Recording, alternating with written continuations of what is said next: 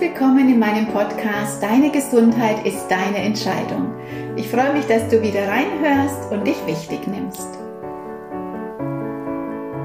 Mein Name ist Alexandra, ich bin seit fast 30 Jahren selbstständig als holistische Ernährungs- und Gesundheitsberaterin und in meinem Podcast möchte ich dich aufklären über die Ursachen deiner Beschwerden, wie einfach es ist, gesund zu leben und wie du das in deinen Alltag bekommst. Geht hier unter anderem um gesunde Ernährung, wie du deinen Stress minimieren kannst, was noch alles hinter deinen Beschwerden steht, wie du gesund abnehmen kannst und noch so vieles mehr.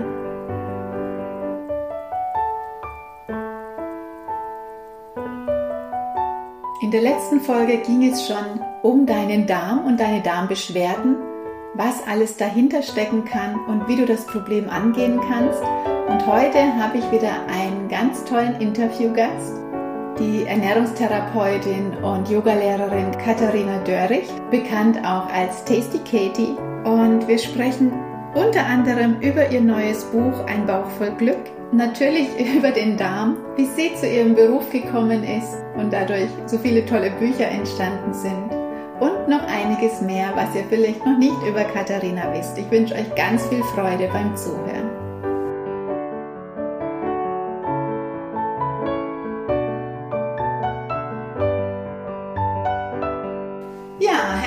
willkommen in meinem Podcast, liebe Katharina. Ich freue mich, dass du da bist, dass wir einen Termin gefunden haben. Und ja, ich glaube, haben wir jetzt im Vorgespräch schon ein bisschen gemerkt, ganz spannende Themen haben zu besprechen. Herzlich willkommen. Ja, vielen, vielen Dank. Ich freue mich total auf das Gespräch. Auch total schön, weil wir uns ja schon ein bisschen kennen, weil wir mal genau. zusammen eine Weiterbildung gemacht haben. Ist schon, haben wir vorhin festgestellt, fast sechs Jahre her.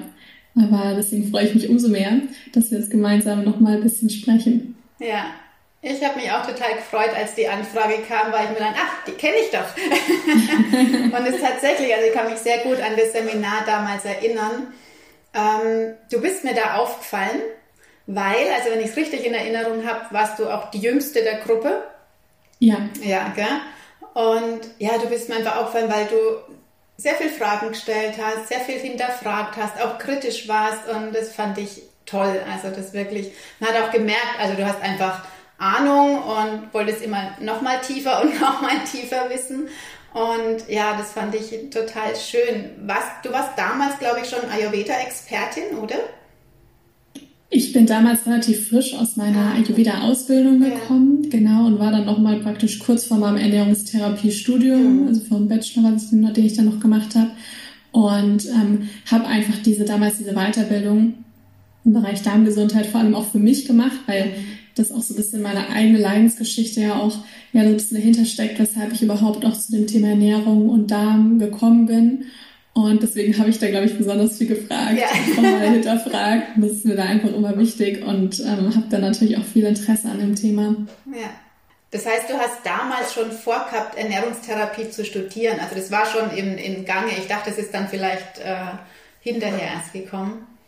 Das war ich hatte das damals schon vor. Ah. Also ich wollte, ähm, ich meine, wenn man eine Ernährungsberaterausbildung macht, ist es ja theoretisch, also Ernährungsberater ist ja kein geschützter Begriff. Ja. ja, es ist ja leider so ein bisschen so ein Problem, dass heutzutage jeder, der ein Buch liest oder ein kleines Seminar machen kann, sich Ernährungsberater nennen kann. Ja, ja das ähm, ist schon irgendwo ein Problem, weil es auch viele sehr gute Ernährungsberater-Ausbildungen gibt, ja, und am Ende wird es dem fast ein bisschen gleichgesetzt. Und ich wollte damals noch eine Art Studium, wo ich wirklich sagen kann, das ist praktisch ein äh, anerkanntes Studium, wo ich meinen Bachelor drin habe, wo ich auch mal die Möglichkeit habe, in Kliniken vielleicht auch zu arbeiten, ähm, vielleicht auch mit der Krankenkasse kooperieren kann ähm, und wo ich auch noch ein bisschen tiefer auch in die Biochemie und so weiter auch eingehen kann, Blutergebnisse auswerten kann. Ja, und das war halt dann damals durch das, nur durch das Studium so möglich.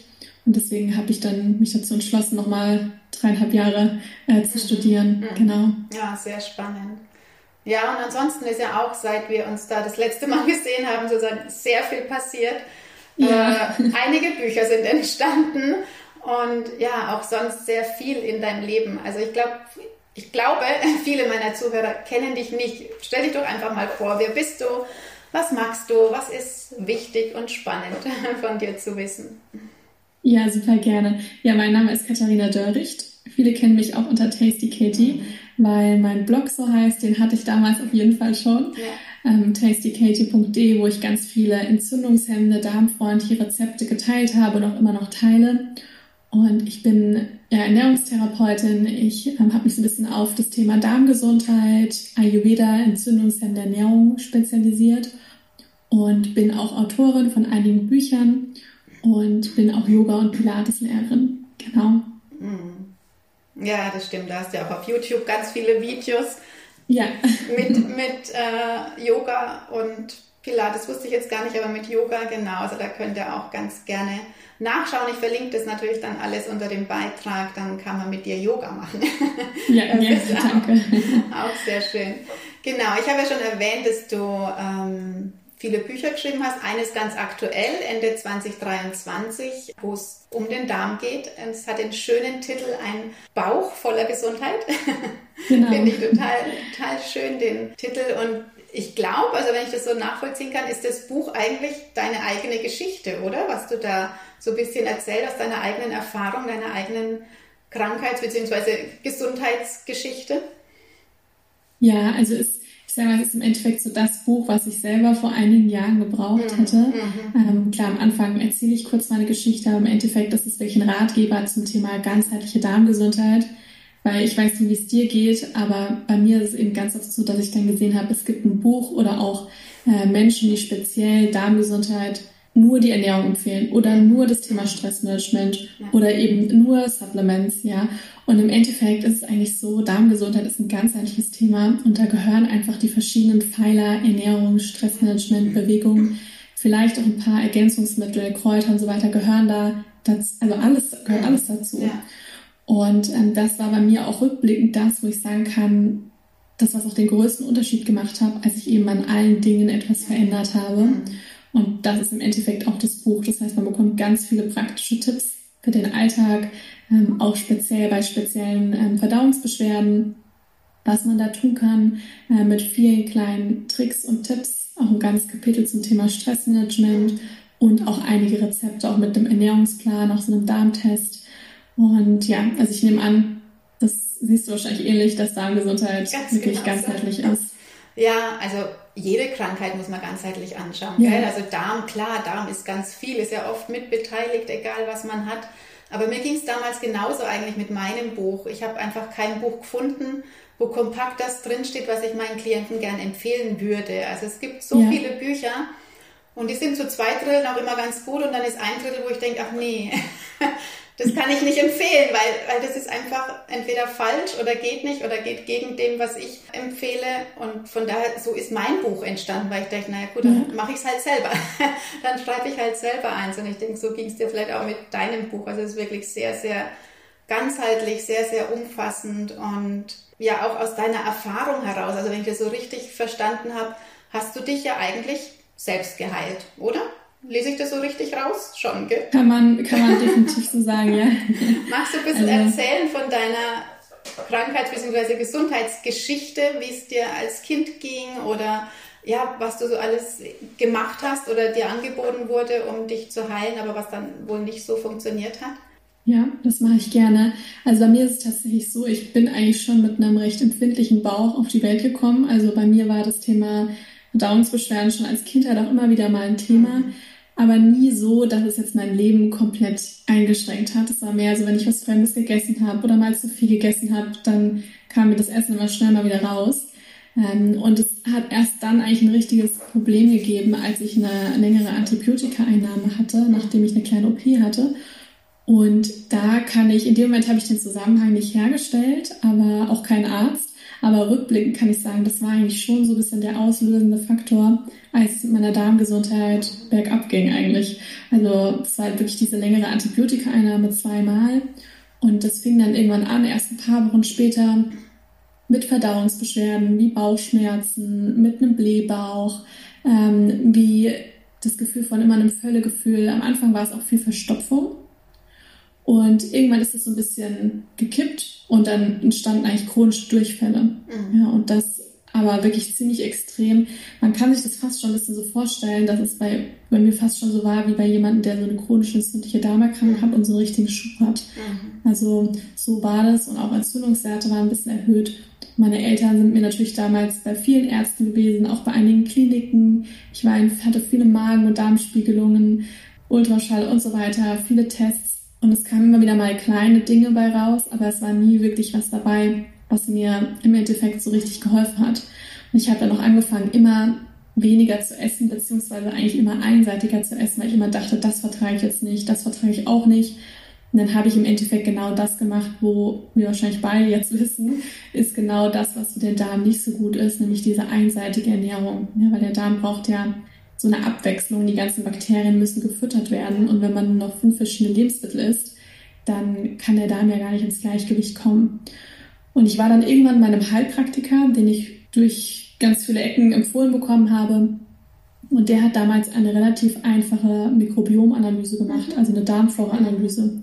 Und der hat eben herausgefunden, dass ich einfach eine starke Dysbiose hatte, also so ein Darmflora-Ungleichgewicht, ähm, eine Candida-Pilzüberbesiedlung, Leaky Gut, diverse Unverträglichkeiten. Und das hat mir natürlich damals überhaupt nichts gesagt. Mhm. Aber ich habe dann angefangen, meine Ernährung stark umzustellen, vor allem auf zuckerarm, entzündungshemmend und ähm, habe auch einige Kräuter eingenommen und so weiter und habe schon nach ein paar Wochen genommen, okay, so kann es sich auch anfühlen, wenn man isst ja, und nicht direkt ähm, total Beschwerden hat.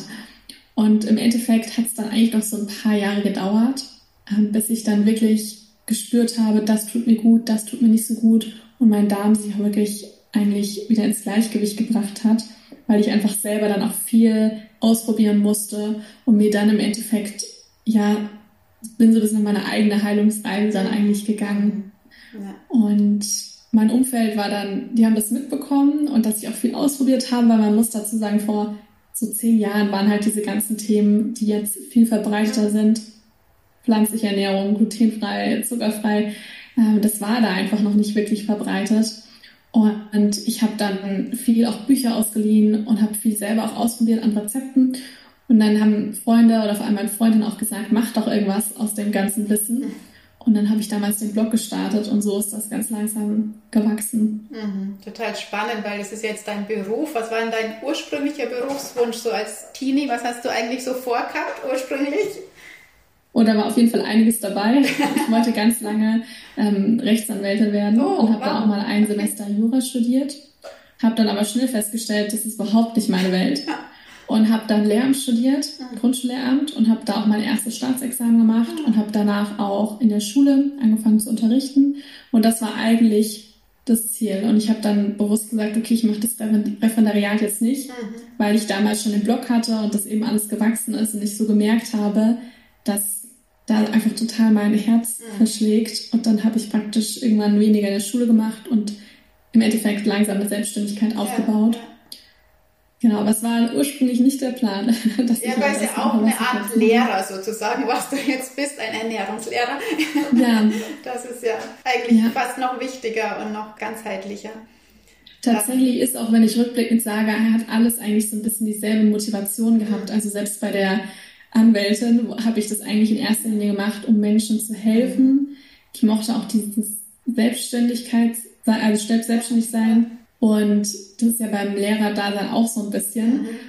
Und das ist, man war mir auch viel motiviert zu lernen und zu helfen und so weiter. Und das ist im Endeffekt, auch wenn es natürlich eine andere Berufsbezeichnung jetzt ist, aber im Endeffekt auch mal dieselbe Motivation. Ja, ja.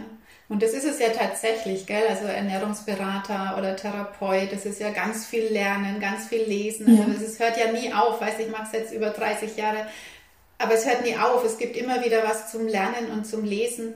Und ich finde es total, du hast gesagt, ja, und es hat Jahre gedauert. Ich glaube, das ist für die Zuhörer auch wichtig, mal zu hören. Das ist nicht in vier Wochen aufgehoben, wenn ich eine chronische Darmerkrankung habe oder Darmbeschwerden.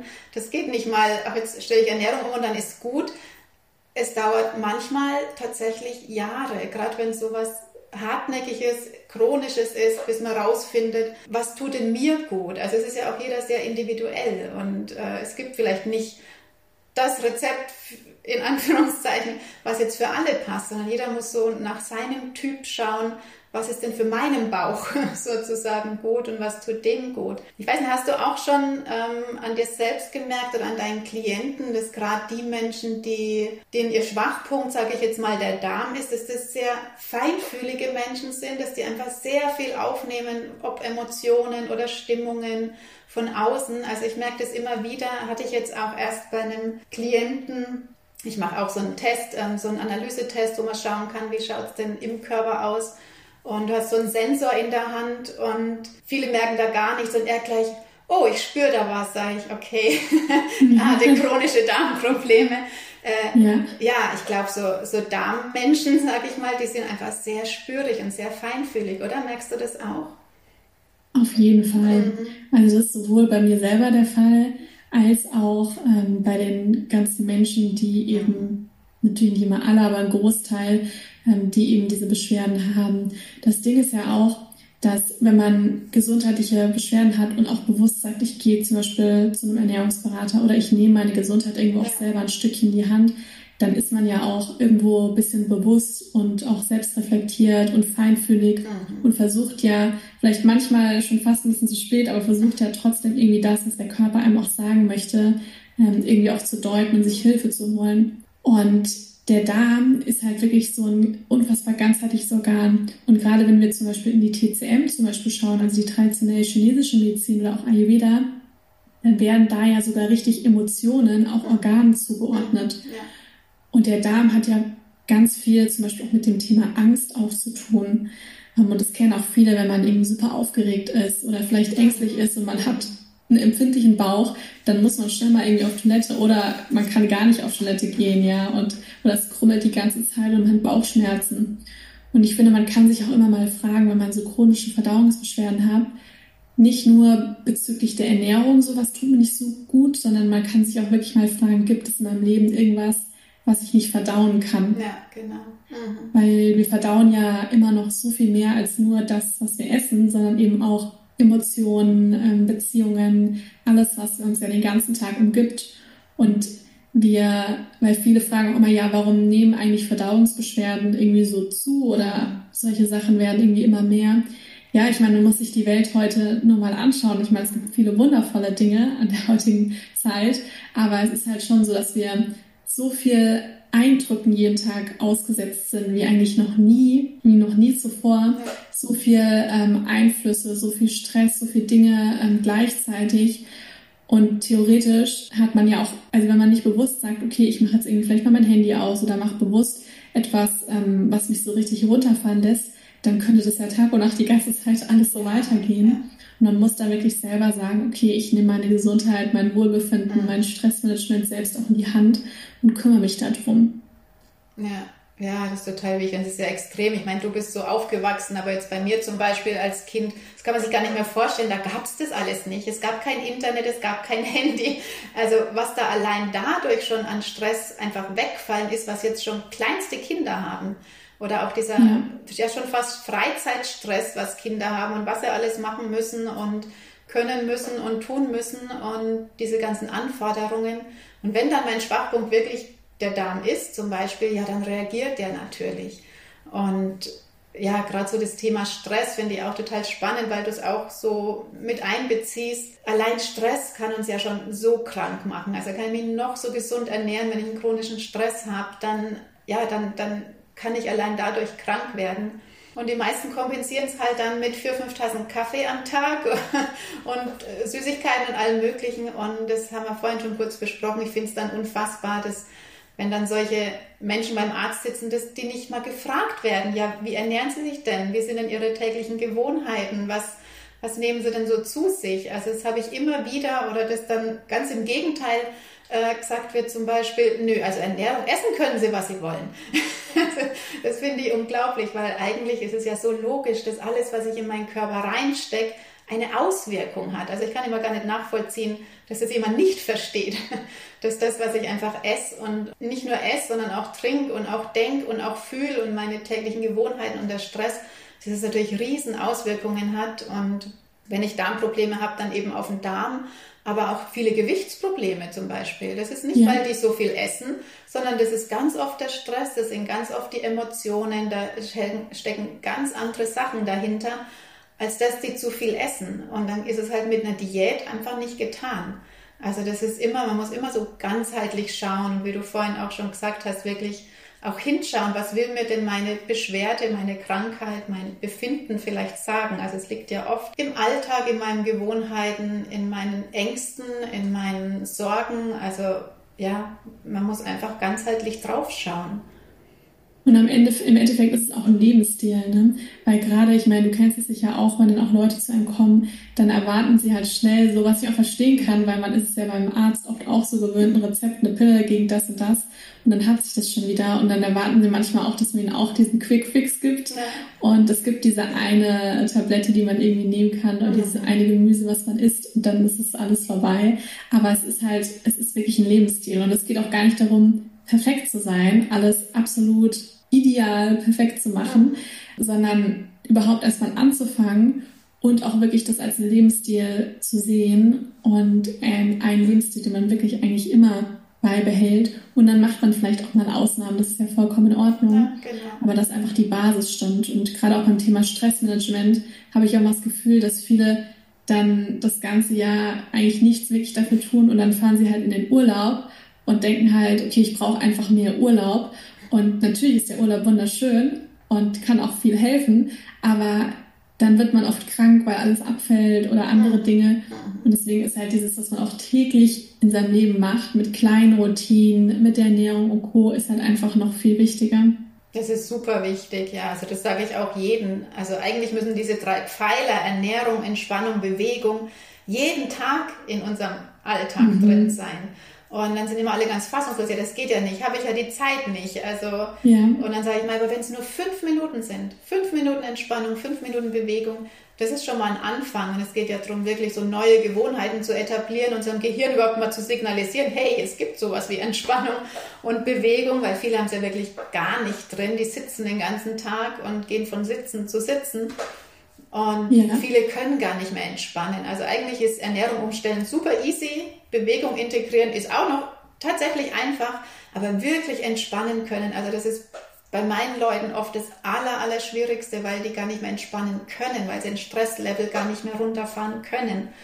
Und von daher finde ja. ich es so gut, dass du es auch mit einbeziehst, so diese Themen Achtsamkeit, äh, Entspannung, Dankbarkeit. Also das gehört einfach dazu und das muss man tatsächlich wieder richtig lernen auch. Gell? Mhm. Ja. Absolut. Was hast du so für, kannst du da irgendwelche Tipps geben, so tägliche Achtsamkeitsrituale oder Entspannungsrituale? Also grundsätzlich bin ich der Meinung, es gibt wirklich ganz viele verschiedene Dinge und dass sich da auch jeder so das suchen muss, was ähm, zu einem passt. Und die Dinge dürfen sich auch gerne mal verändern. Und da ist auch für jeden irgendwas dabei. Für mich ist es ganz vorne ähm, die Meditation. Hm. Ähm, also ich meditiere zweimal täglich 20 Minuten. Ja, schön. Hm. Und merke, also ich praktiziere TM, ich weiß nicht, ob das was sagt. Und das ist etwas, äh, was ich einfach, ja, einfach schon seit jetzt einiger Zeit beibehalte und wirklich hm. jeden Tag mache. Ähm, und klar, manchmal denke ich mir auch, oh, heute nicht. Ja. Aber ich weiß dann immer, wie gut ich mich danach ja. fühle und wie mir das hilft, zur Ruhe zu kommen. Ja. Weil meine oberste Priorität ist so, innerer Frieden zu haben. Mhm. Weil ich aber weiß, ich kann dann besser für andere Menschen da sein. Ähm, ich fühle mich besser und mir geht's auch einfach, also meiner Gesundheit geht's einfach gut. Ja. Und ähm, das ist halt so das, was bei mir echt die oberste Priorität ist, also das tägliche Meditieren. Dann versuche ich auch täglich Bewegung zu integrieren. Ich mache das vor allem ähm, über Pilates, also das, was so mein äh, ja meine Form von Bewegung ist, was ich besonders gerne mag. Ich bin nicht so ein Fan von diesen ganzen High-Intensity-Sachen, weil mich das einfach immer enorm stresst, sondern für mich ist es vor allem Pilates, Spaziergänge in der Natur und das sind wirklich manchmal auch nur zehn Minuten, ja, weil ich dann auch nicht so viel mehr Zeit habe. Ähm, aber Hauptsache etwas zu machen mhm. täglich. Und ähm, was ich auch gerne mache, ist das Journaling, also meine Gedanken aufschreiben, ähm, Wünsche, Ziele, Träume, auch Sachen, die mich beschäftigen. Und da merke ich immer, da kann ich enorm viel Stress loslassen, weil Papier ist sehr geduldig und ja. da kann man alles einfach niederschreiben und wie so von sich geben so ein bisschen und hat dann einfach einen klareren Kopf. Also das sind so Dinge, die ich besonders gerne mhm. mache. Ja, super schön. Also mache jetzt nicht Journaling, aber wirklich so einen Wochenplan schreiben, meine Aufgaben auf die Woche verteilen, weil dann ist es aus dem Kopf raus und ich habe nicht diesen riesen Berg auf einmal vor mir, sondern sehe nur auf den Tag heute, was habe ich mir für heute für Aufgaben geschrieben, und denke, oh ja, ist ja gar nicht so viel. Also es entstresst einfach enorm. Und ja. Äh, ja. Allein schon ja wirklich dieses Planen und so ein bisschen organisiert sein, das ist ja auch etwas, ja. was man wirklich lernen kann. Ja. Ähm, sich die Sachen auch aufzuschreiben, ordentlich zu haben. Das bringt so viel Ordnung irgendwie auch so in einem drin, was gerade auch wenn man selbstständig ist, total hilft, finde ich auch. Mhm. Ja, genau. Ähm, deine Meditation so mal ganz praktisch, weil äh, viele ja immer sagen, oh Gott, dafür habe ich keine Zeit. Wann machst du deine zwei Meditationen? Also ich mache sie, ähm, ich sag mal so, ich integriere sie in mein Leben. Das heißt, die Meditationen müssen dann irgendwie zu meinem Alltag passen. Also das ist immer ein bisschen unterschiedlich. Das heißt, meistens morgens, ich stehe immer so um 6 Uhr auf und ähm, so eine halbe Stunde nach dem Aufstehen. Also ich muss schon so ein bisschen wach sein, sonst schlafe ich einmal meditieren. das habe ich nämlich auch schon probiert. Das war es ein 20 Minuten Nap. Ähm, ja, aber auch gut. Und dann, also meistens so gegen halb sieben. Und dann die zweite Meditation mache ich so, ich sag mal, vor dem Abendessen meistens, ah, also so gegen 18 Uhr. Und dann habe ich wirklich nochmal Energie für den Rest des Tages. Also, weil meistens habe ich dann so das Gefühl, so, oh, jetzt bin ich sehr müde vom Tag und dann meditiere ich und dann fühle ich mich danach wieder ein bisschen ausgeruhter und dann geht es eigentlich immer ganz gut noch am Abend. Mhm. Ah ja, sehr gut. Und machst du dann so eine stille Meditation, nur sitzen oder eine geführte Meditation? Was machst du da? Genau, also ich praktiziere TM, das ist transzendentale Meditation, das ähm, lernt man in einem Kurs. Also das kann ich auch gar nicht ähm, weitergeben, sondern das lernt man bei einem Lehrer, das gibt es auf der ganzen Welt. Und dann macht man so ein zwei, drei Tagesseminar und da bekommt man auch ein Mantra. Und das ist eine Meditation, die macht man in kompletter Stille. Also man macht es nur mit seinem Mantra.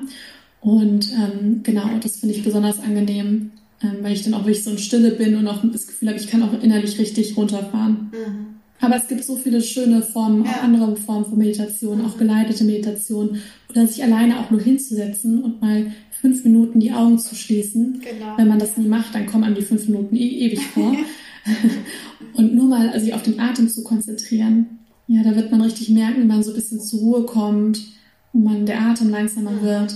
Und das kann auch schon total viel helfen. Ja, auch Atemübungen generell. Also allein, wenn ich nur mal kurz die Wechselatmung oder so mache oder ja, Herzatmung. Genau. Also das sind ja auch so Dinge, die, ja, die einen einfach runterfahren, die einen zentrieren. Und ich finde es echt wichtig, das täglich in seinem Leben zu haben. Also einmal natürlich, wenn man vom Darm betroffen ist, es beruhigt den Darm natürlich auch, weil Darm mhm. und Hirn kommunizieren ständig und wenn mein Hirn sich beruhigt, beruhigt sich auch mein Darm. Da ist es ganz gut, aber auch für jeden anderen. Also wirklich mal sich so zweimal am Tag und wenn es 20 Minuten ist perfekt, aber wenn es nur fünf Minuten sind, einfach um es zu üben und zu lernen, finde ich das auch total, total wichtig. Hätte ich mir jetzt tatsächlich, also wenn mir jetzt vor was sage ich mal, 15 Jahren oder so jemand gesagt hätte, du meditierst mal jeden Tag, hätte ich gesagt, ja klar, ich meditiere ganz bestimmt nicht. Oder ich war auch der absolute Sportmuffel. Also ich habe jahrzehntelang gar keinen Sport gemacht. Also es null. Also wenn mir vor vielen Jahren mal jemand gesagt hätte, überhaupt das, was ich beruflich mache und dass ich mal täglich meditiere und Sport mache und das sogar noch gerne, also ich hätte es nicht geglaubt. Also es ist wirklich was, was man üben kann, was man sich angewöhnen kann. Also, dass man wirklich schaut, was braucht denn mein Körper? Und oft wissen wir mhm. das ja gar nicht mehr, gell? was braucht mein Körper, weil wir so im Alltagsstress und Trubel gefangen sind. Und ja, der Arzt sagt es einem ja auch nicht, setz dich mal hin und meditiere und lass den Kaffee weg, sondern der gibt uns dann irgendeine Pille, die, was, wie du vorhin schon gesagt hast, was ja auch viele wollen, sie wollen die schnelle Pille, aber es ist ja ein Trugschluss. Ja. Es ist ja nicht die schnelle Pille, sondern dann habe ich wieder die Nebenwirkungen und dann geht es so weiter. Ja, das ist nicht die Lösung. Also man muss was tun. Also wenn zu mir die Leute kommen, die müssen halt was tun. Ich denke, bei dir ist es nicht anders. Die müssen was tun und das ja. scheut viele natürlich. Sie wollen ihre Gewohnheiten nicht verändern. Sie wollen so weiterleben wie bisher und dann das Wundermittel. Aber so funktioniert es halt leider nicht. Ja. ja. Und man muss sich dann auch richtig klar machen, dass das, was man dazu gewinnt, auch wenn man erstmal Dinge verändert und mhm. anders macht, das ist ja so viel mehr. Das ist ja so, ja. Das macht man ja nicht, weil man sich kasteien möchte den Rest seines Lebens, sondern weil man ja wirklich so viel Lebensqualität dazu bekommt. Ja, ja, und heutzutage ist es halt so normal, ständig krank zu sein, jede Erkältungswelle mhm. mitzunehmen, ähm, immer wieder Verdauungsbeschwerden zu haben, vielleicht manchmal tagelang überhaupt nicht auf Toilette gehen zu können, nachmittags immer ein Tief zu haben, launisch aufzuwachen, das ist so das Normal. Mhm. Ja? Genau. Und das muss aber nicht das Normal sein. Eigentlich sollte unser Normal ja genau das Gegenteil sein. Also dass wir wirklich eigentlich, also ich bin der Meinung, perfekte Gesundheit ist eigentlich der sollte der Normalzustand sein. Mhm. Und natürlich kann das auch mal schwanken, das ist gar keine Frage. Aber ähm, das, was man ja dann dazu bekommt, wenn man, oft fängt es ja an mit der Ernährungsumstellung und dann wird man langsam bewusster. Das heißt, man spürt plötzlich zum Beispiel zum Thema Stressmanagement, dass man da auch Dinge vielleicht verändern möchte. Und das ist auch ein Weg, da muss man sich auch nicht mit stressen. Mhm. Kann so eine Sache nach der anderen langsam dazukommen. Und wenn man merkt, allein schon, wenn man einmal, wenn einmal bewusst wird, man hat den ganzen Tag viel Energie, man fühlt sich ausgeglichen, man hat nicht ständig Heißhunger, man ist irgendwie super selten krank, was da an Lebenszeit und an Lebensfreude dazu ja, kommt. Mhm. Das ist ja mit Geld gar nicht zu bezahlen. Ja. ja. Also das ist ähm, einfach, einfach total schön. Ja, und wie du schon sagst, das gibt es eigentlich fast gar nicht mehr. Gell? Also es ist, wer hat nicht irgendeine Krankheit, irgendeine Beschwerde? Und das ist so das Problem, glaube ich, weil dann gehört man dazu, wenn man auch sagen kann, ach ja, und ich habe das und das und mir geht es da schlecht. Und es ist ja eher andersrum. Also wenn dann die Frauen oder Menschen, die da sind, dann was verändern, dann gehörst du nämlich nicht mehr dazu. Dann bist mhm. du plötzlich anders. Dann gehst du plötzlich nicht mehr mit Kuchen essen oder mit zur Kaffeemaschine oder plötzlich bewegt die sich, plötzlich macht die Sport. Also da kommt so viel Gegenwind. Gell? Gerade ich habe vor allem mhm. Frauen, vor allem wenn die Frauen dann so viel verändern in der Familie, haben die es dann oft sehr schwer, dass dann der Partner oder die älteren Kinder oder auch das Umfeld, die Kollegen einfach so extrem dagegen gehen oder angreifen oder es schlecht machen, lächerlich machen. Also es ist kein einfacher Weg oft so wirklich dann plötzlich was anders zu machen, aber man muss sich so bewusst machen, es ist eine Wertschätzung von mir und meinem Körper und es geht ja um meine Gesundheit und ja, es ist oft nicht einfach und eben auch oft langwierig, aber es lohnt sich halt so extrem, dann wirklich mal was anders zu machen, als die anderen machen. Ja, ja. absolut. Und ich habe auch die Erfahrung gemacht, dass wenn man das wirklich im ersten Jahr einfach für sich macht, ja, für die eigene Gesundheit und fürs eigene Wohlbefinden und man hat nicht so dieses, diesen erhobenen Zeigefinger, sondern man ist im Endeffekt eigentlich eine Inspiration für andere, nimmt vielleicht auch mal was mit, ähm, lässt andere probieren und versucht aber auch gar nicht, dass das die anderen anders zu machen, irgendwie groß zu bewerten oder zu ja, beurteilen. Ja. Dann habe ich sogar selber die Erfahrung gemacht, dass manchmal, es dauert meistens ein bisschen, aber dass manche dann doch mal sagen, ah, das probiere ich jetzt doch mal oder du hattest doch mal gesagt, als du damals das hattest, das hat geholfen. Und ich kann jetzt nach einigen Jahren sagen, dass eigentlich alle in meinem Umfeld, Freunde und Co., alle sich vielleicht jetzt nicht genauso ernähren wie ich, definitiv ja. nicht, aber so ein paar Dinge ähm, verändert haben. Mhm. Und das ist total schön zu sehen. Ja, die, das habe ich auch. Also das kenne ich auch von, von früher. Also früher war es tatsächlich dann so, wenn dann Freunde zu Besuch kamen, die haben dann so untereinander, war dann immer der Joke, nehmt den Zucker mit, bei der Alex gibt es keinen Zucker. Ja. und es war aber tatsächlich so, wie du aussagst, im Lauf der Jahre, so der Freundeskreis, es hat abgefärbt. Also die haben dann alle irgendwo mehr oder weniger umgestellt oder die Kinder dann eben auch so aufgezogen. Und ja, man ist einfach ohne, dass man belehrend ist, ohne dass man was sagt. Also ich sage nie was, es sei denn, es fragt mich jemand. Also ich mag das gar nicht, irgendwie wo zu sein und dann irgendwie irgendwelche Vorträge zu halten, oh, das ist aber nicht gut, was du da isst. gar nicht. Aber es vorzuleben und dann einfach auch die Energie, die man hat oder die Power, die man hat. Oder ich habe letzt ähm, auch von einem Klienten ein total schönes Kompliment bekommen, weil der gesagt hat, Sie sind eigentlich die beste Werbung für sich selbst, weil er seiner Meinung nach, weil ich einfach sehr viel jünger aussehe. Aber natürlich hat es damit zu tun, wie man sich ernährt, wie man lebt, wie man, ja. ja, welche Suchtstoffe man alle nicht nimmt und ja, sich einfach auch gut um sich kümmert. Also natürlich hat es eine Auswirkung auch auf die, auf die Ausstrahlung und ich glaub, und vor allem im Alter sieht man es, ich meine, ich ja. bin jetzt, sag mal, erst 29, ja. aber trotzdem sieht man das total ähm, im Alter, weil der Körper vergisst ja nichts. Mhm. Ja, und gerade wenn man einfach viel, zum Beispiel Zucker gegessen hat, irgendwie super viel tierische Produkte, extrem viel auch geraucht hat, ja. ähm, viel Alkohol getrunken hat, all diese Dinge, das, vor allem die Haut zeigt das auch so richtig und das sieht man einfach. Also definitiv, deswegen ja, bist du definitiv bestimmt die beste Werbung, weil du siehst super aus. Ja, aber es ist es halt auch wichtig für uns jetzt, das auch vorzuleben. Also es ist auch, gibt's ja auch, gell? ich finde es immer sehr schräg, wenn welche in dem Bereich arbeiten, aber es halt nicht leben und man es leider halt auch sieht. Also das ist halt, mhm. ich, ich finde, man muss es natürlich auch vorleben und das spüren die Leute natürlich auch, ob man jetzt aus der Theorie erzählt oder aus der Praxis. Und ja, ich, ich erzähle ja auch immer, es ist gar nicht schwer. Also es ist ja gar nicht schwer, wenn du einfach mal anfängst und Schritt für Schritt es veränderst. Und wenn man mal das umgestellt hat, das Essen und die Gewohnheiten, dann will man es ja gar nicht mehr anders. Also dann ist es ja das andere Gruselige. Wenn man dann mal irgendwie so ein Stück Torte oder so isst, denkt man dann hinterher, hm, hätte es jetzt nicht gebraucht, war nicht lecker. Weiß nicht, ob du das kennst.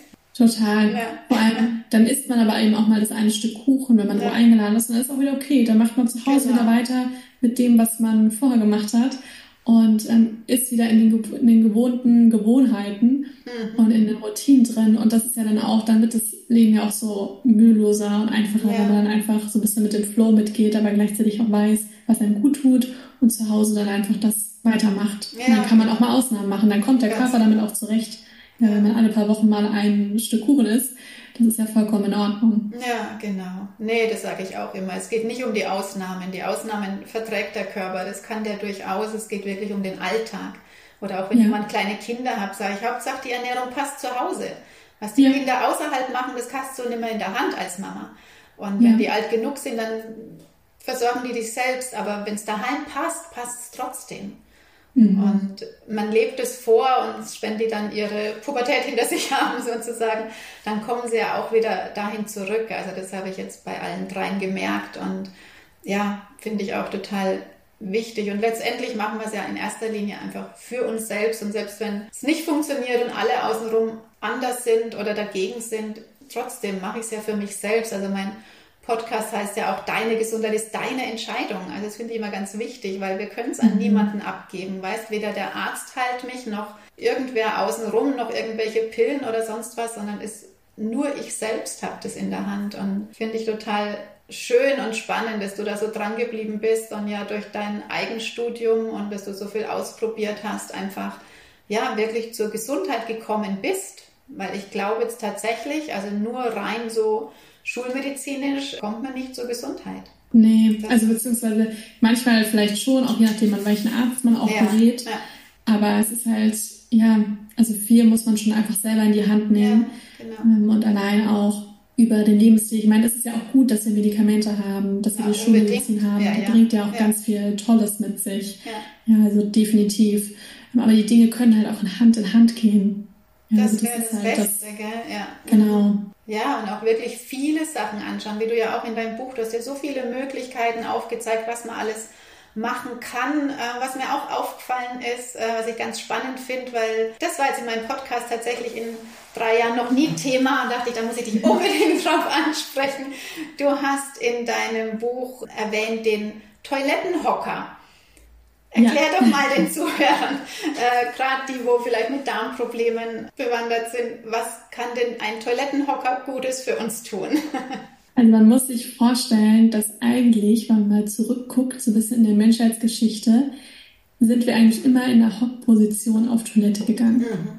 Und die Position, wie wir eigentlich heutzutage auf Toilette sitzen, also dass die Beine wie in so einem 90-Grad-Winkel eigentlich abgeknickt sind, ist eigentlich nicht das, was von der Natur so vorgesehen ist.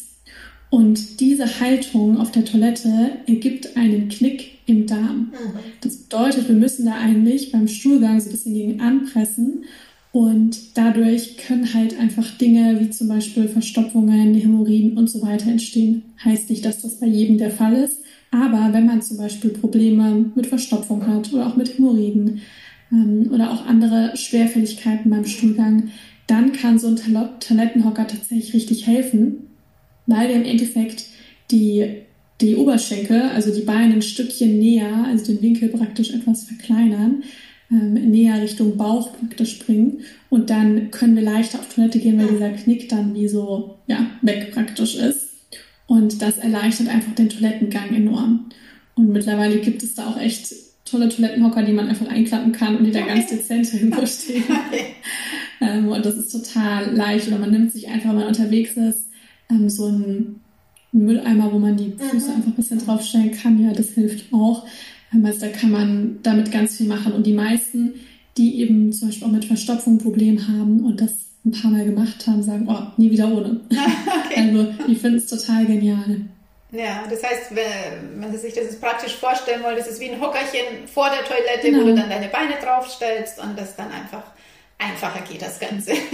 Ja, einfach eine ja. Erhöhung für die Füße, dass ähm, dieser 90 Grad, dieses Abknicken im Endeffekt vom Darm praktisch ähm, reduziert wird. Ja, ja, ja, super spannend. Genau, und was du auch noch neben vielen anderen Hilfsmitteln erwähnst, ist der Zungenschaber. Ich glaube, das kommt aus dem Ayurveda. Was ja. bewirkt denn der Zungenschaber? Also, jeder hat bestimmt schon mal dieses, diesen Satz gehört, die Verdauung beginnt bereits im Mund. Das hat natürlich einmal auch viel damit zu tun, dass wir unser Essen gut kauen sollen. Aber tatsächlich hat im Ayurveda die Mundgesundheit und auch die Zunge mhm. ganz viel mit der Verdauung zu tun. Und im Ayurveda kann man auch, also wenn man zum Ayurveda-Mediziner geht oder Berater, dann muss man auch oft mal die Zunge zeigen. Mhm. Und dann sieht er schon ganz viel an den Verfärbungen und ja, ob ähm, Belag oder kein Belag drauf ist und so weiter, kann der auch ganz viel erkennen. Weil gerade auch in gewissen Bereichen ähm, ist auch richtig so der Dickdarm lokalisiert. Also da bringt man so eine richtige Verbindung.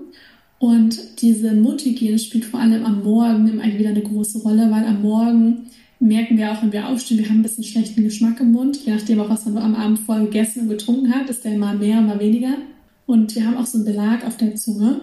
Und vor allem dieser schlechte Geschmack entsteht vor allem so durch diese Bakterien auf der Zunge, durch die Ablagerung. Das sind im Endeffekt diese, wenn man sich morgens die Zunge rausstreckt und da so, ein, so eine Ablagerung findet, mhm. ja, ist ein bisschen weißlich verfärbt, dann ist das im Endeffekt etwas, was der, was der Körper über Nacht eigentlich ausgeschieden hat. Und das wollen wir nicht wieder runterschlucken.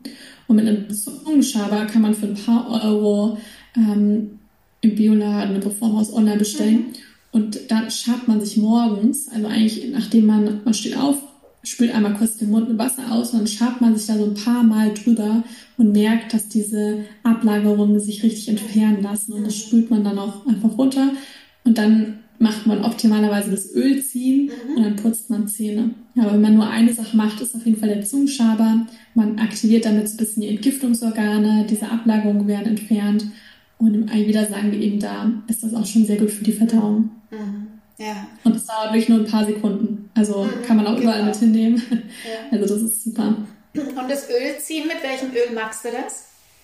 Also traditionell, klassischerweise wird das im Ayurveda mit Sesamöl gemacht. Mhm, mhm, man nimmt dann einen Esslöffel Sesamöl und lässt den so zehn Minuten im Mund und währenddessen mache ich mich fertig oder mache einen Wasserkocher an. Also alles Mögliche, das geht so ganz nebenbei und dann spuckt man das Öl ähm, nicht in Abfluss, weil das kannst du verstopfen, sondern in so ein Papiertaschentuch und schmeißt das dann praktisch ah, weg. Ja, okay. Man kann aber auch Kokosöl nehmen, das geht zum mhm. Beispiel auch. Mhm. Ja, ne, Sesamöl ist ja eh ein entgiftendes Öl, also es unterstützt sich ja nochmal zusätzlich. Ja. Genau. Ja, nee, total spannend. Also einfach auch solche kleinen Tools so im Alltag nochmal mit einzubauen, die dann einfach ganz viel bewirken. Ja. Und gerade morgens, man, wenn man das ein paar Mal gemacht hat oder auch nur einmal gemacht hat, man hat ein ganz anderes Gefühl im Mund. Weil man hat das Gefühl, der Mund ist so sauber, die Schleimhäute werden dadurch auch nochmal richtig schön gepflegt, dass, also wenn ich irgendwann mal Zungenschauer vergessen habe, oh, das ist für mich wie ohne Zähneputzen ja, aufstehen. Okay. Also das ist nicht so toll. Deswegen ähm, ist mir das ganz wichtig mittlerweile. Ja, spannend. Ja, habe ich tatsächlich bis jetzt auch noch nicht gemacht. Also ich werde mir jetzt einen Zungenschrauber besorgen. Mach das unbedingt. ja. Also beim Material nur kein aus Plastik. Ja. Weil da einfach diesen ganzen Keim und so weiter echt schnell dran okay. bleiben. Am besten aus Edelstahl. Ah ja. Ähm, genau. Ja, sehr spannend. Voll cool. Genau, jetzt hast du ja nicht nur dieses Darmgesund-Buch, du hast auch noch andere Bücher. Ähm, ich glaube, es sind hauptsächlich ayurvedische Bücher, auch Kochbücher, oder? Kannst du mal aufzählen, was du noch für Bücher hast? So zu ja, also ich habe jetzt insgesamt mit dem neuen Buch habe ich vier Bücher geschrieben. Mhm. Die ersten zwei Bücher sind wirklich, also das erste Buch ist, heißt Modern Ayurveda. Da sind ähm, ist vor allem wunderbar für einen, auch einen Einstieg zum Thema Ayurveda, weil da auch so ein Konstitutionstest auch mit dabei ist und es auch viel um die Doshas geht. Doshas sind immer wieder die Bioenergien und da sind ganz viele Rezepte mit dabei. Und beim zweiten Buch, das heißt Vegan Ayurveda, da sind auch 100 Rezepte drin, ähm, vegan, glutenfrei, ohne Industriezucker, viel so alltagstauglich vor allem. Und das dritte Buch, das ist ein bisschen schmäleres Buch. Das ist, das heißt, das gesunde Weihnachtskochbuch. Ja, schön. Das habe ich vor allem rausgebracht, weil ich die Weihnachtszeit so gerne mag. Und früher immer dann nur Nüsse, Walnüsse knacken konnte ja. und äh, Mandarinen gegessen habe, weil ich halt diese ganzen anderen Sachen nicht mehr essen konnte. Mhm. Und immer dachte so, oh, irgendwann mal so ein gesundes Plätzchen oder so Sachen und da sind wirklich halt äh, 50 Weihnachtsrezepte drin, mhm, die eben auch ohne Industriezucker mhm. sind, glutenfrei sind. Genau, und das vierte ist eben das, der Ratgeber zur, zum Thema Darmgesundheit. Und kann man dich äh, auch zur Beratung buchen, oder? Kann man zu dir persönlich kommen oder wie magst du das? Ja, also Beratung, ich gebe noch Beratung, aber ich bin da ziemlich voll mittlerweile und habe auch, ähm, ja, also gebe ich noch, aber da ist meistens nicht ganz so super mit Anfragen, weil ich da nicht so viele mehr aufnehmen kann. Ja. Ähm, aber ich biete auch Online-Kurse an, man kann mir auf Social Media folgen, wo man ganz viel Inspiration bekommt. Mein Blog, ich habe auch einen Podcast, den natürlich gesund Podcast. Ähm, auf YouTube kann man eine Pilates-Workouts machen. Ich habe auch mittlerweile selber ein Unternehmen in der Sparkle mit ja. Kräuterkomplexen. Ähm, genau, also findet man auf jeden Fall viele Inspirationen. Man kann auf jeden Fall viel, viel nehmen von dir, viel lernen von dir. Ja. Genau. Hast du noch, hast du Pläne, hast du noch ein neues Buchprojekt geplant oder ist jetzt schon mal alles so abgedeckt, was du weitergeben möchtest? Also Bücher sind tatsächlich, also sind aktuell keine neuen mhm. geplant. Also ich kann mir durchaus vorstellen, irgendwann auch wieder eins zu schreiben, aber aktuell nicht. Jetzt erstmal so fürs neue Jahr ist vor allem Fokus so ein bisschen ähm, ja, mein Unternehmen, wo ich neue Produkte kreieren möchte. Ja, mein Podcast. Neuer Kurs ist für Anfang des Jahres zum Thema zuckerfrei geplant. Ah, schön, spannend. Genau. Ja, es hört auch nie auf, gell? Also ich habe auch immer tausend Ideen. Es ja. hört nie auf. Es gibt und es so gibt ja so viele Dinge, die man ja. machen kann. Und ja. das ist ja auch das Schöne, was mir auch so viel Freude macht, dass man sich da auch so kreativ entfalten kann. Mhm. Und ich bekomme im Endeffekt aber auch die meisten Ideen kommen wirklich von außen an mich herangetragen. Mhm. Also dass Fragen kommen, gibt es was dazu oder könntest du mal hierzu was machen? Und meistens komme ich dann so auch ähm, auf die Idee, das könnte man mit dem verknüpfen. Ja, genau. genau, so entstehen viele neue Dinge. Aha. Ja, voll schön. Das hört sich auch nach einem sehr, sehr vollen und stressigen Alltag an. Neben allem, das hat man es ja schon, Meditation, Yoga ist so deins, wo du runterfahren kannst. Was tut dir noch so gut, um dich rauszunehmen, um mal Abzustand zu nehmen von dem ganzen Beruflichen? Gibt es da was? Also, also ich mag auch total gerne Spaziergänge in der hm. Natur. Das ist auch was, was ich super gerne mache. Das mache ich, verbinde ich auch gerne manchmal auch mit einem Treffen mit Freunden, dass man irgendwie ja. eine Stunde spazieren geht und äh, dabei quatscht. Also das ist total schön, weil man dann irgendwie so ganz viele Dinge gleichzeitig macht. Man ist einfach schlufft und bewegt sich. Ja, genau. Man hat auch noch ein schönes Gespräch. Aha. Und versuche auch in stressigen Zeiten irgendwie trotzdem das Privatleben mit Freunden, Familie und Co. und auch immer wieder Dinge zu integrieren am Abend oder auch mal am Wochenende, dass das schon, ja klar, das Berufliche steht bei mir schon im Fokus, definitiv, aber dass auch die anderen Dinge nicht zu kurz kommen. Ja, ist total wichtig. Genau. Ja. Kann ich gleich überleiten zu meinen, meinen Schlussfragen, die ich immer jedem Interviewpartner stelle, weil ich es ganz spannend finde, auch so ein paar so private Sachen immer zu erfahren von den Gästen. Welche drei Dinge sind dir aktuell am wichtigsten in deinem Leben? Am wichtigsten, also einmal auf jeden Fall ähm, so Fokus zu behalten, also dass ich mich wirklich so gut konzentriere, nicht zu viel rechts und links gucken, was andere machen, sondern halt wirklich ähm, so meine Ziele verfolge. Das mache ich eigentlich schon seit vielen Jahren und das äh, gelingt eigentlich so auch ganz gut. Dann das nächste sind auf jeden Fall, das, was wir vorher gesagt haben, so meine Routinen, ja. äh, weil gerade den Tag über ist dafür natürlich meistens nicht so viel Zeit, sondern dass ich wirklich am Morgen und am Abend diese Dinge integriere, weil sie mir einfach gut tun. Und das dritte ist, ja, diese Quality Time mit meinen Freunden, mit mhm. Freunden, auch das immer wieder zu integrieren. Also das sind so drei Dinge, die mir besonders wichtig ja. sind momentan. Mhm. Was macht dich glücklich, Katharina? oh, ganz, ganz viel. Ganz viel. Also so ein Gespräch wie jetzt gerade zum Beispiel oder ähm, ja, Zeit mit Freunden, leckeres Essen auf jeden Fall. Ich esse total gerne. Mhm. Ähm, ich koche auch gerne. Die Natur, Zeit in der Natur zu verbringen, Bewegung, ein gutes Buch. Ich lese total gerne. Ja, schön. Genau. Das ist auch so was, wo ich richtig abschalten kann mhm. beim Lesen. Also schon seitdem ich klein bin, auf jeden Fall. Ja, also lesen tue ich sehr gerne. Mhm.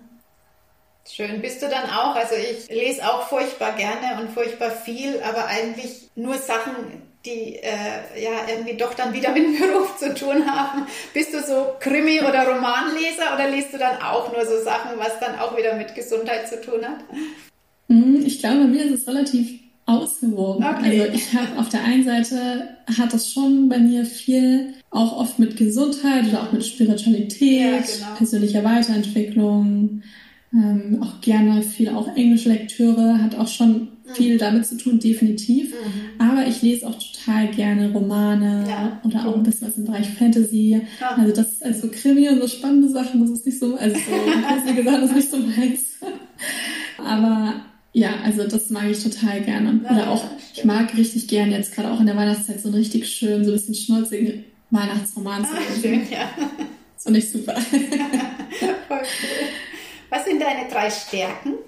Meine Stärken. Also ich würde sagen, ich bin von Natur aus ein recht disziplinierter Mensch. Das heißt, also ich finde, Disziplin wird oft so negativ ja, in Verbindung gebracht. Aber ich finde, das muss nicht sein, sondern Disziplin bedeutet ja auch, dass man zum Beispiel ein Ziel hat oder sich selber irgendwo vielleicht auch was versprochen hat, also was man sich vornimmt und das auch zu verfolgen und ohne so ein bisschen Wenn und Aber und sich nicht ständig ablenken zu lassen. Und das kann ich relativ gut. Also ich würde sagen, es ist auf jeden Fall eine Stärke, hat mir in den letzten Jahren auch, ähm, ja, gerade auch im Beruflichen auch sehr geholfen. Dann würde ich sagen, ich kann mich gut fokussieren. Also ich kann gut, wenn ich jetzt eine Aufgabe habe, kann ich da super vier, fünf sechs Stunden dran arbeiten, ohne irgendwas anderes zu machen. Und als letztes, ich weiß nicht, manche würden es vielleicht als eine Schwäche sehen, aber ich würde sagen, ich bin immer, also ich bin ein sehr netter Mensch. Und manchmal werde ich, kriege ich auch oft gesagt, ich bin zu nett. Mhm. Ich habe aber die Erfahrung gemacht, dass ich mit dieser Nettigkeit, und ich mache das ja nicht, weil ich so sein will, sondern das ist eigentlich einfach meine Natur, ähm, dass ich damit eigentlich sehr oft sehr weit gekommen bin mhm. und auch wenn mir Menschen begegnen, gerade auch auf Social Media und die das Gegenteil von nett sind. und im Englischen gibt es ja diesen Spruch so, kill them with kindness. Mhm. Und man ist einfach nett, löst sich das Problem meistens von selbst. Mhm. Ja. Deswegen würde ich sagen, es kann auch eine Stärke sein. Auf jeden Fall. Wir werden jetzt ja. nett sein, nicht als negativ bewerten. auf jeden Fall, ja, auch wirklich so wohlwollend dem anderen ja. gegenüber sein. Es ist ja auch so dieser Spruch, so wie man in den Wald hineinruft, so kommt es zurück. Gell? Also ich glaube, genau. das ist schon so, weil wenn ich gleich so aggro jemand gegenüber, dann bleibt dem ja nichts anderes übrig, als zu reagieren. Von ja. daher ist es mit Sicherheit die bessere Strategie, ruhig zu bleiben und, und freundlich zu bleiben. Und Disziplin. Definitiv. Ich denke auch dieses Mitgefühl auch anderen Menschen gegenüber, weil ja. jeder hat meistens irgendwas, wo er irgendwie gerade durchgeht oder ja, genau. was halt gerade ist. Oder es gibt einen Grund, warum der Mensch so reagiert, wie er reagiert. Mhm. Und da auch irgendwo so ein Mitgefühl auch zu haben, glaube ich, ist manchmal eine richtige Stärke, die man haben kann. Auf jeden Fall. Ja, und Disziplin finde ich auch mega cool und, und wichtig. Also ich glaube, Gesundheit ohne Disziplin geht gar nicht. Ich finde Disziplin auch ein gutes, starkes Wort. Also das ist einfach nur so von außen so negativ bewertet. Aber klar brauche ich Disziplin, um meine Routinen zu machen, um meine Ernährung zu machen, um dran zu bleiben. Aber es ist ja was Positives, es dient mir ja sozusagen. Ja, ja voll cool. Ja. Gibt es auch Schwächen? Äh, ja, auf jeden Fall. Oder hat schon jemand geantwortet? Nee. die Schwächen kommen oft schneller als die Stärken. also, was sind meine Schwächen? Also, wo ich auf jeden Fall dran arbeite. Ähm, also einmal, wenn ich manchmal so eine Vorstellung von irgendwas habe und das passiert dann nicht so, wie ich mir das vorgestellt habe, mhm. dann ähm, kann ich da manchmal jetzt nicht böse werden, aber dann werde ich so oh, einfach genervt, davon. Genervt, genau. das, stört mich dann so richtig. Und dann kann das dann nicht verstehen, warum das jetzt nicht so ist, wie ich mir das vorgestellt habe. genau, dann, also ich bin, würde ich schon sagen, das bringt ja wahrscheinlich manchmal auch dieses, das, das, das diszipliniert ja manchmal auch mit sich, dass man sehr kritisch sich selbst gegenüber ist. Was auch das hat mir auch im Leben auch oft schon gedient, weil man sich dadurch auch oft weiterentwickelt. Aber ähm, ja, es kann natürlich auch manchmal vielleicht auch zu viel sein. Genau, das ist sicher auch eine Schwäche. Und als letztes würde ich sagen, ah, das mir gerade ein, wo wir es vorher hatten mit auch dem, mit dem ähm, Roman und so weiter. Ich grusel mich schnell. Okay. also ich kann auch keine Filme gucken, die irgendwie super gruselig sind oder die total spannend, also die so richtig spannend sind und dann, wo man weiß, da passiert gleich was ganz Schlimmes. Ähm, das ist, oh mein Gott, und dann kriege ich auch schnell Angst im Dunkeln und so weiter. Also ich bin auch froh, wenn man, mich, wenn man mich direkt bis zur Tür auch bringt. Okay. ähm, das ist definitiv auch etwas, was manchmal schöner, wenn es ein bisschen weniger wäre. Ja, wobei ich es jetzt gar nicht als Schwäche bezeichnen würde. Also ich kann das sehr gut nachvollziehen. Ich schaue solche Filme auch nicht an. Ja. Ich schaue nur Filme mit Happy End und die schön sind. Ja. Genau. Hast du, also ich liebe Postkarten, ich liebe schöne Sprüche, äh, wo man immer wieder der Blick drauf fällt oder so im Büro oder in der Wohnung habe ich das so verteilt, was einen so motiviert. Gibt es da was bei dir, so ein Lebensmotto oder ein Lieblingsspruch, der dir vielleicht in schwierigen Situationen weiterhilft? Also mein Lebensmotto ist eigentlich immer so ein bisschen Lebensenergie folgt der Aufmerksamkeit. Mhm. Das heißt, wenn man in seinem Leben irgendwas, ob man ein Ziel hat oder ob man vielleicht auch krank ist ähm, oder ob man eine Beziehungskrise hat, was auch immer, dann kann man sich selber auch immer wieder fragen, wo habe ich eigentlich meinen Fokus die letzten Jahre drauf gerichtet? Und oft fällt einem dann schnell ein, okay, ich habe eigentlich den Fokus auf das gerichtet, was ich eigentlich nicht in meinem Leben haben möchte. Und auch wenn man spricht, ja, unsere Worte sind auch ganz kraftvoll. Ja Mhm. Nicht immer nur in, über das zu reden, was man eigentlich nicht haben möchte und nur über Krankheit zu reden. Ja, das war für mich auch ganz wichtig, dass ich meinen Fokus nicht länger die ganze Zeit nur aufs Kranksein richte, sondern auf Gesundheit richte. Was macht mich gesund? Ähm, auch gerade in der jetzigen Zeit. Das heißt nicht, dass man so eine toxische Positivität entwickeln soll, aber dass man immer wieder den Fokus auf das richtet, was man eigentlich haben möchte und sein möchte. Deswegen dieser Spruch muss ich mich selber auch immer wieder daran erinnern, äh, Lebensenergie folgt der Aufmerksamkeit. Mhm. Mhm. Voll gut, ja, voll wichtig. Ja. Hast du auch einen Spruch? ähm, ich habe viele Sprüche. Ein Spruch, der eigentlich immer präsent ist, ist, wenn ich jetzt, wann dann? Ja. Also wirklich machen. Also auf was soll ich warten, weißt? Also ich mache gern Dinge gleich. Also es ist man hört so viel von anderen, ja, das mache ich dann mal, wenn ich in Rente bin oder das mache ich dann mal, wenn die Kinder groß sind oder das mache ich dann mal, was weiß ich, bei den Übergewichtigen, wenn ich 10, 20 Kilo weniger habe, wo ich denke, nee, Quatsch, äh, gar nicht. Also wenn, wenn ich was will, dann, dann geh es an, dann mach es gleich und wer weiß, was in einem Jahr oder in fünf Jahren oder so ist. Ja, das ist so, also was möglich ist und, und auch wie du sagst, diesen Fokus halten. Was will ich denn? Was ist mein Ziel? Wie will ich leben, was will ich erreichen und dahin gehen. Und das geht oft nicht so schnell, wie ich es gerne hätte. Also eine meiner Schwächen ist mit Sicherheit Ungeduld. Bin nicht sehr geduldig.